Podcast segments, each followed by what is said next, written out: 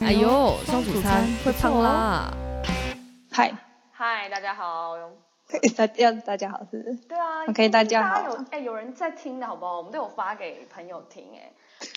然后 Amber 他为了这周的 Podcast，他心里是累积了一个怨恨，想要跟大家分享。好，那我就来跟大家分享一下。就是呢，呃，我先跟大家讲，就是因为我是住在一个超爆远的地方，然后我每天通勤的时间来回大概三个小时，然后我我通勤都是搭捷运。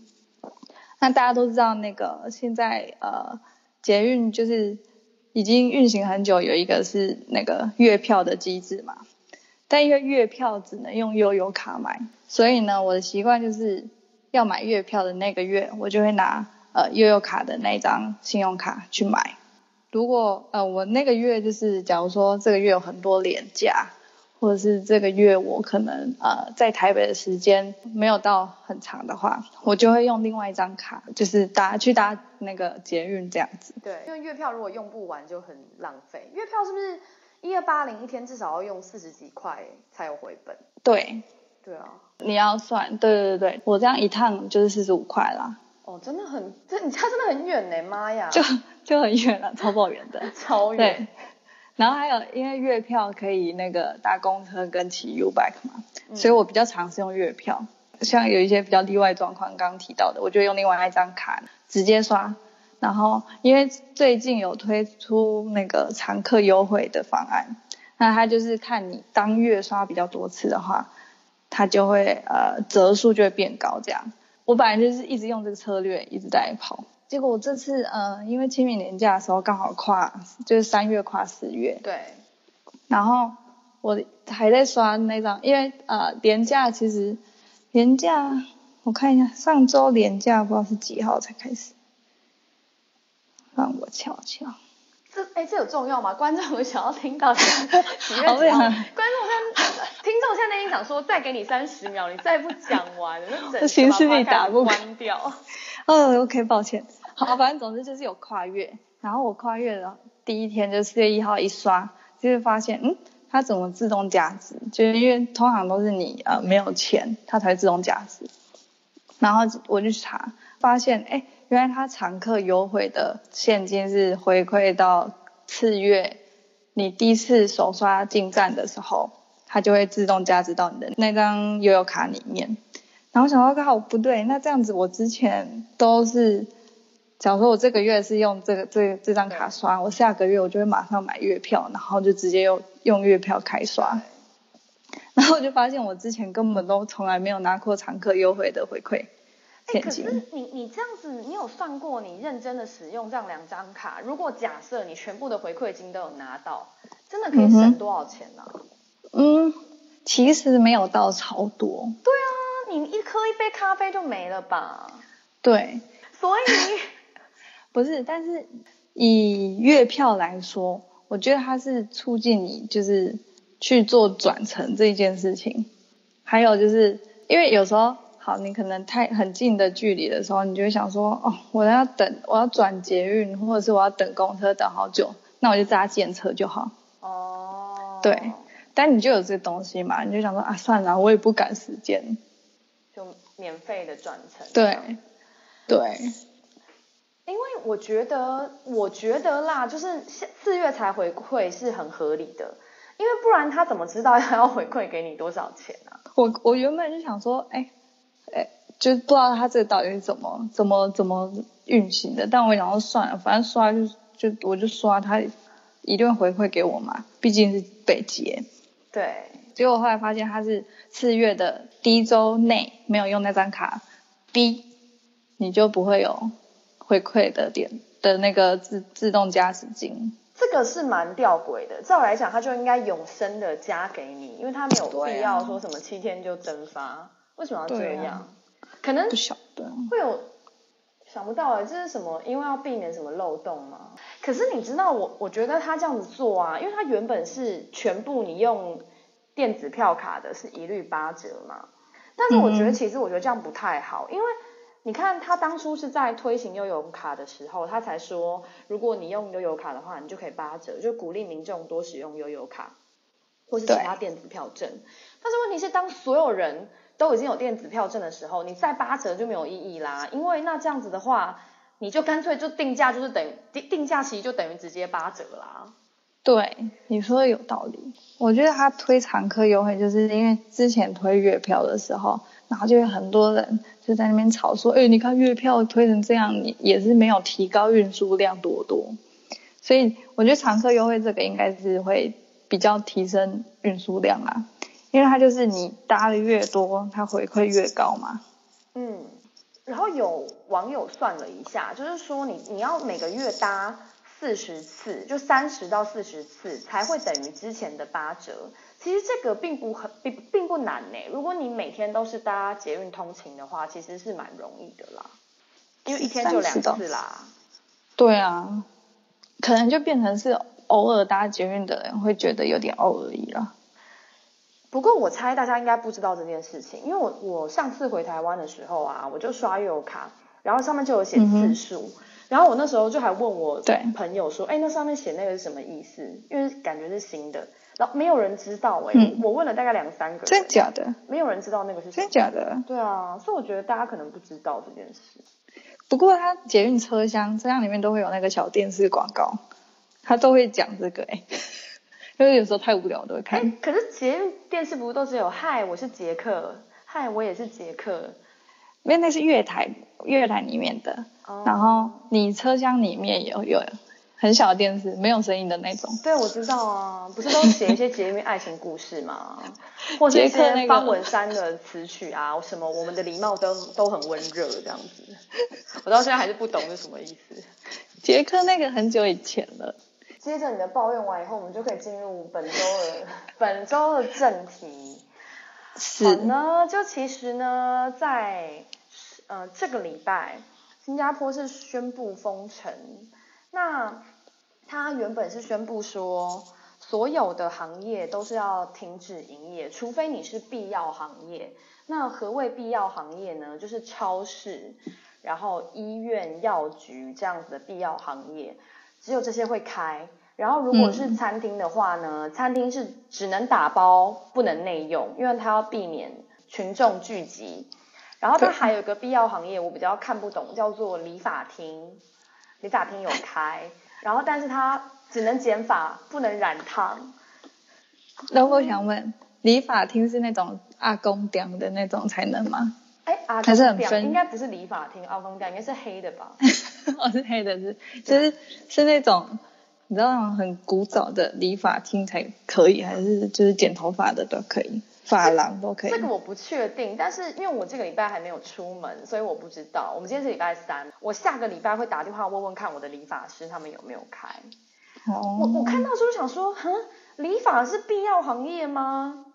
我就想说，也是蛮注重外貌的一个国家耶。他可能想说，不知道，礼仪要顾啦。就是要防疫，礼仪要顾一下。然后，可是又不用出门。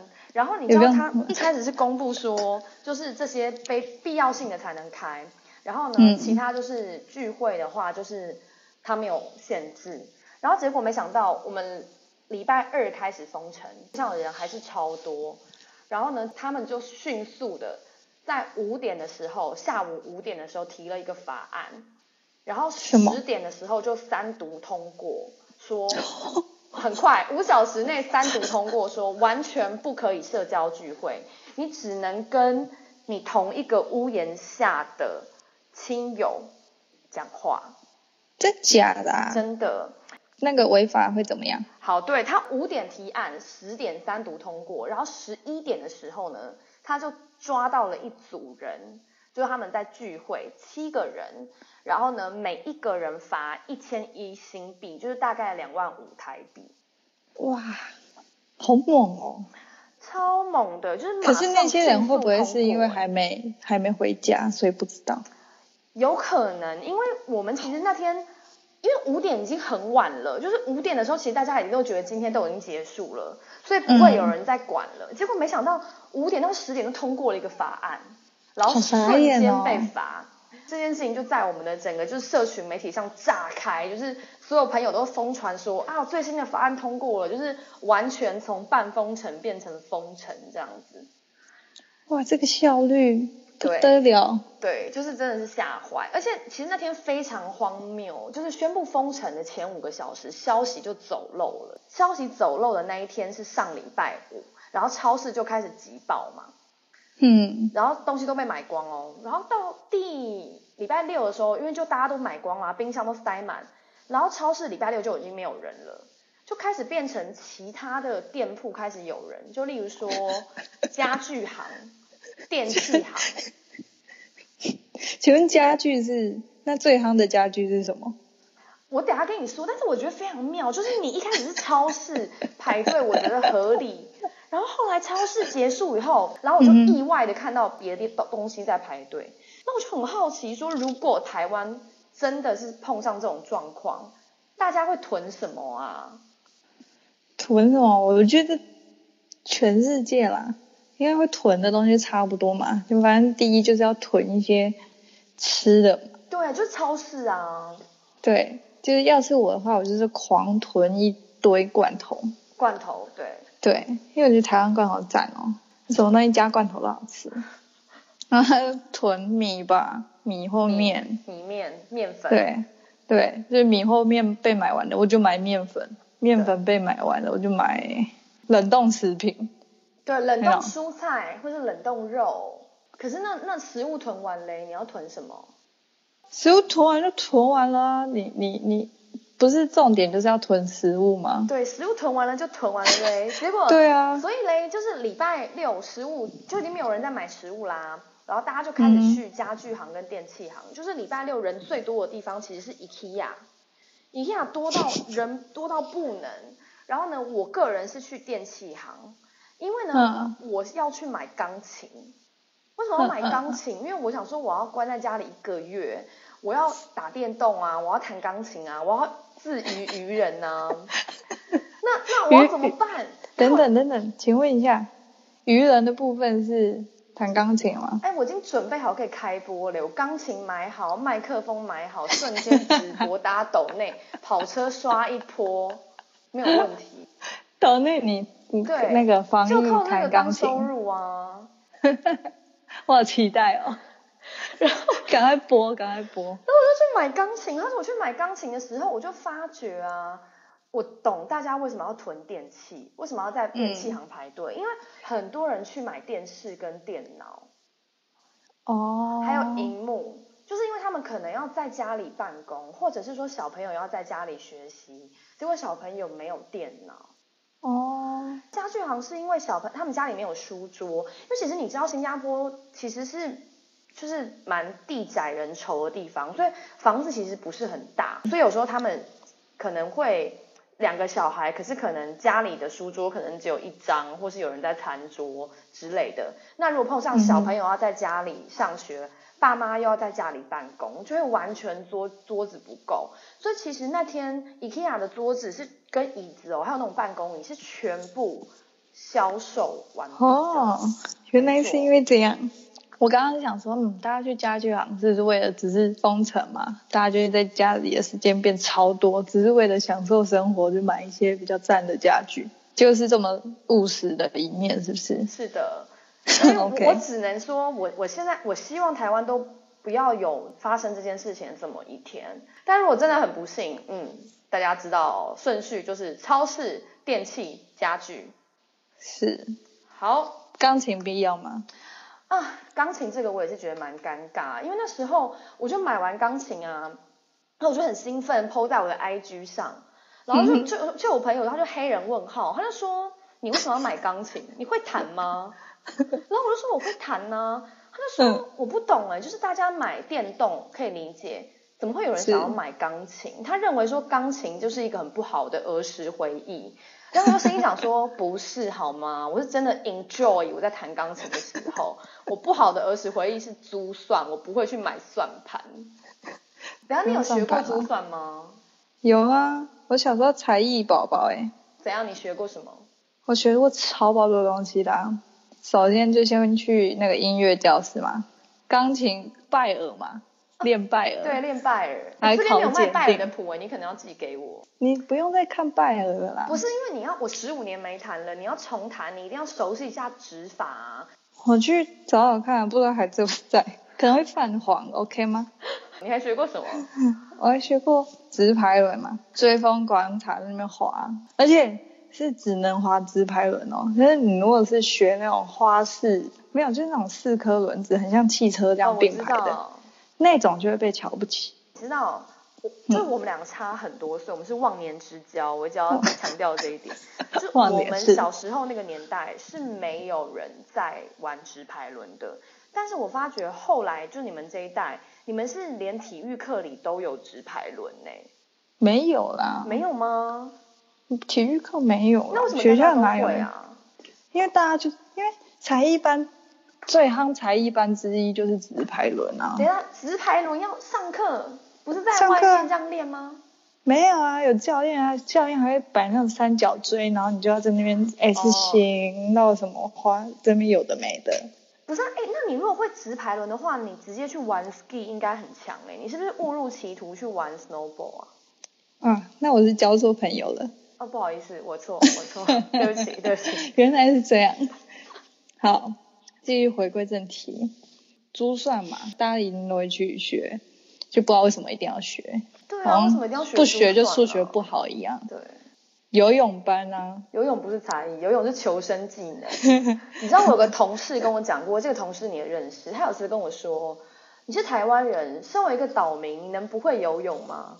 我想说，这个逻辑有对吗？超不对，超不对。那我就不讲他是谁了啦。但是我到现在都还不大会游泳，可是我 从小、就是、身为一个岛民，这样对吗？对 我就是有比较有国际观的岛民，Okay. 就我可以想象我是在沙漠里面，那不游泳好像也还好，好反正但但总之我我小时候参好我小 OK 我小时候参加过超爆多那个游泳班的，但我怎么学就学不会。那你有想过长大再上吗？因为其实啊。我觉得长大学东西的那个动机比较强，比较有可能学得会耶。可是我也不是因为讨厌游泳学不会啊，我也不是因为怕水学不会，我就是学不会。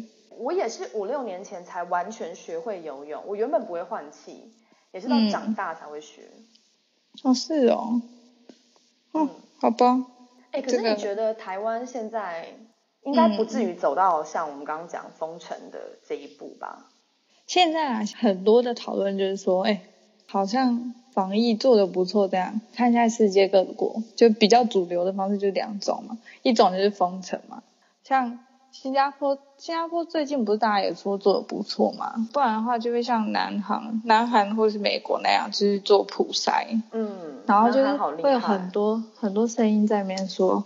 哎，我们是不是要赶快做下一步啊？嗯，因为其实清明年假还是蛮多人出去的。对。然后大家就怕那个病例数又又提升这样子。然后我原本也是想说，哎，对啊，我们是不是要赶快就是再做下一步的这个措施这样子？因为看有一些国家，就不论是封城还是普筛，都有比较好控制疫情的现象。对。但我后来一一查下去，越查越越就想说，哎，好像不是这么一回事。其实不管是封城还是普筛啦，就是对整个社社会来说，就是要花的成本很高。对，然后医疗医疗资源也是消耗的很高。真的。然后，嗯，封城的话就不用说，大家就是就是知道那多可怕。嗯。然后普筛的话，因为其实筛检是有那个偏误的。对。但就是呃，武汉肺炎筛检，其实呃，它的偏误可能正负一趴啦，就有可能胃阳性一趴，然后为阴性一趴。对。可是如果普筛 base 比较大的话，误判的人也会相对来说变比较多。嗯、所以嗯，就是台湾的防疫团队，他们的立场就是时钟的立场就是呢，他说，因为我们现在其实是算控制的 OK 的。对。其他国家是。你可能是找不到带源的人，就是社区感染这样子，或者是突然间你的那个病例数冲太高，就是你已经太难太难去控制了，才会朝这两个手段去做、嗯、做防疫这样子。最近大家都会一直说超前部署，超前部署，超前部署，你有没有听过这个？有啊，我现在超爱用这个词哎，我现在 我现在也是上班一直说我们就是要超前部署。就是呢，因为超前部署这个概念，其实不只有政策面呐、啊，就还有就是大家全民防疫的行动面这样子。然后还有就是，像我去买的钢琴，就是一种超前部署。你那个超，你那是超前卫部署。超前卫。超前卫。我先期待到我自己会超无聊，所以我就把娱乐一次备足。然后还可以就有空还可以获利，对，就还可以靠抖内。超前卫。对。超前卫。OK，好，酷。期待你的那个直播开播。好，反正就是这样，所以他他他的意思是说，我们呃，与其如果是很聚焦，想要去找说，嗯、呃，潜在的案例，或者是只想要他们做好防疫的行为的话，嗯、那不如全体的人就是都做好自己的防疫措施。对，就是嗯、呃，我有我有看到那个副总统有说啦，他说如果我们可以降低我们的社交平常社交的次数啦，就是如果是降低到。可能只剩下一成的话，就例如说，我这一个礼拜平常每天都出去十次，对，我现在可能变到只出去一次这样子。有全国九成的人做到这件事的话，这个疫情就几乎就是等于说是控制住了。嗯，那在接下来我们就是等就是疫苗出现，对，我们就可以度过这个难关这样子。但如果我们真的都做到这件事情了，那其实我们也不用花到很多的。精力跟成本，对，没错，在做防疫这件事。我觉得新加坡之所以没有办法靠减少社交次数降下来啊，是因为人民其实没有很积极的在做这件事情。嗯、我上个礼拜 podcast 好像有讲到，就算他公布了说我们就是要在家上班，其实还是有。六成的雇主不愿意让他的员工在家上班，因为担心工作效率的问题。那在这样不配合政策的情况下，其实大家还是要出门，就会比较难真的降低。所以后来就直接硬性规定，我觉得也是不得已的办法啦。哦，其实这次疫情真的影响很大，除了封城经济影响之外，这个影响范围之大，就大到触及到各个角落去。就是呢，因为现在防疫嘛，所以就很多公共场所都会超前部署，暂停营运这样子。对，就是荷兰有一间呃博物馆在阿姆斯特丹，就有一个叫做辛格拉伦博物馆，然后它大概是从三月，就反正是三月开始闭馆，然后它在三月三十凌晨三点的时候，就是有一个小偷，就是他直接把呃这个博物馆的大门。因为大门是玻璃门嘛，对，他就直接把它打破，然后就把一幅梵谷的画叫做《春日花园》，直接把它偷走。嗯、然后这样前前后后他花不到，哎，就是三三分多钟的时间。然后我就想，我看到这支新闻就想说，哇，超爆傻眼，也太三分钟超爆快的，因为我们看电影，他就是都花一两个小时，然后偷一幅画，然后。还要翻过什么红外线的那个线啊，然后然后断什么那个监视器啊，对，就是要天衣无缝这样，就没有这小偷就把前门砸破，然后进去拿了就走，就很粗暴的把它偷走了。对对，然后还抓不到，然后我想说哇，傻眼，超神的。然后而且就是这个画也不是，就不是一些呃可能比较默默无名的画，就是是梵谷的画，然后。他要偷当然是偷名画，谁要偷默默无闻的画啊？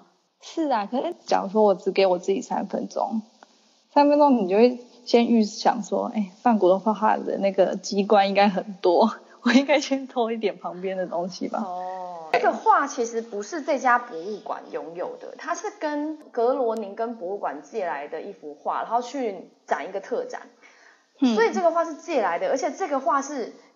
借出的那间博物馆的唯一一件梵谷的作品，所以也就是说，对，就是借他的人想说画借你，然后现在被偷，我怪你也不是。但这个被偷的这间博物馆，就是他已经被偷过不止一次了。Oh. 他是在呃零七年的时候，他也是被偷，然后他那时候被偷更扯，他是被偷那个雕塑品。雕塑很重吗？雕的超重，超爆大。然后最有名就是那个沉思者嘛，就是一个人这样杵在那边那个。那时候总共被偷了七件，七件哦。然后但是呃隔天其实那个窃贼就把它归还了。但他归还的时候，那个沉思者就是最最有名的那一件，嗯，他的那个有一只脚，就不知道为什么，不知道是被撞掉还是怎么样，反正他就是消失了，然后一直到现在那只脚都找不回来。很神秘。而且他们在他们在前几年的时候就是有翻新，对，过没多过几年就是还是遭窃，所以代表根本他们翻新就只是拉皮而已嘛，就是保全系统什么的根本也没有做。嗯，范谷傻眼。可是你知道我在看这这个新闻的时候啊，我稍微去查了一下，嗯、其实艺术品失窃这个东西是一个就是在欧美都蛮严重的一个议题。就其实全球每年有五万件的艺术品被偷，超爆多，超多，大概是一千五百亿台币。我我其实一我不知道一千五百亿台币是什么概念。应该就是这次纾困的金额，现在公布的大概就是一千五百亿，就疫情纾困，好猛哦，很多。然后其实艺术品被偷，对社会上来讲是很大的问题，因为像这次这个博物馆的总监就说，他觉得小偷不是只是把作品从博物馆偷走，他是把作品从整个荷兰社会上偷走，因为大家都看不到了。那其实是。嗯博物馆有损失，人民有损失，但其实窃贼自己也非常麻烦，因为艺术品脱手其实非常困难。它有几个原因，嗯、是因为第一个是，其实窃贼他没有去跟买家竞价的能力，因为他可能不是每个窃贼都像那个瞒天过海里面乔治克隆尼他们那么帅，其实不是每个窃贼都有艺术的底蕴，所以他不晓得那个作品的市场价值，这、就是第一个。嗯，第二个是因为其实失窃的作品它其实都会被记录，所以其实它很难公开的贩售到市面上。哦，就它很难被脱手啦，所以其实常常有艺术品被偷以后就整个完全消失了。哦，但我觉得这种东西啊，会偷这种东西啊，嗯，应该就都是其实已经有人要了。他才会去偷。你你说是有人先下单，例如说，哎，对，就是要梵谷的那一幅，叉叉叉叉，然后你去偷，哎，这个是电影情节吧？我觉得这根本就是现实，应该也是这样，就是就会有一些那种很非常隐秘的豪宅里面，就是他就是想要收藏这幅画。你讲这个，我想到我在查的时候啊，我查到一篇新闻是范谷的作品被偷，然后四年后是在，嗯、因为范谷是荷兰人嘛。他作品被偷以后，他是十四年后在意大利的一个黑手党的家里找到，然后那时候其实是意大利警方要扣押那个黑手党的资产，然后才发现，对，才发现我靠，这里有好多梵谷的画，然后那时候他们其实也不知道这个是怎么流流窜的了，因为其实那个资产就是那一个屋子已经被转移过很多个帮派拥有了，哇，然后所以也不知道说那个画是在哪一个帮派的时候就是有那个画的。大概就是十四年后，就是神秘的被意大利警方找到，然后还给荷兰这样子，然后还还就是没有被破坏掉。他们干嘛破坏画啊？拜托，也是，是有钱人的世界，我们是难以想象吧？防疫失控的世界，我们也难以想象。除了封城要爆满一波家具之外，要小心艺术品也会被偷。对，难以想象。好啦，这就是我们这周的 podcast。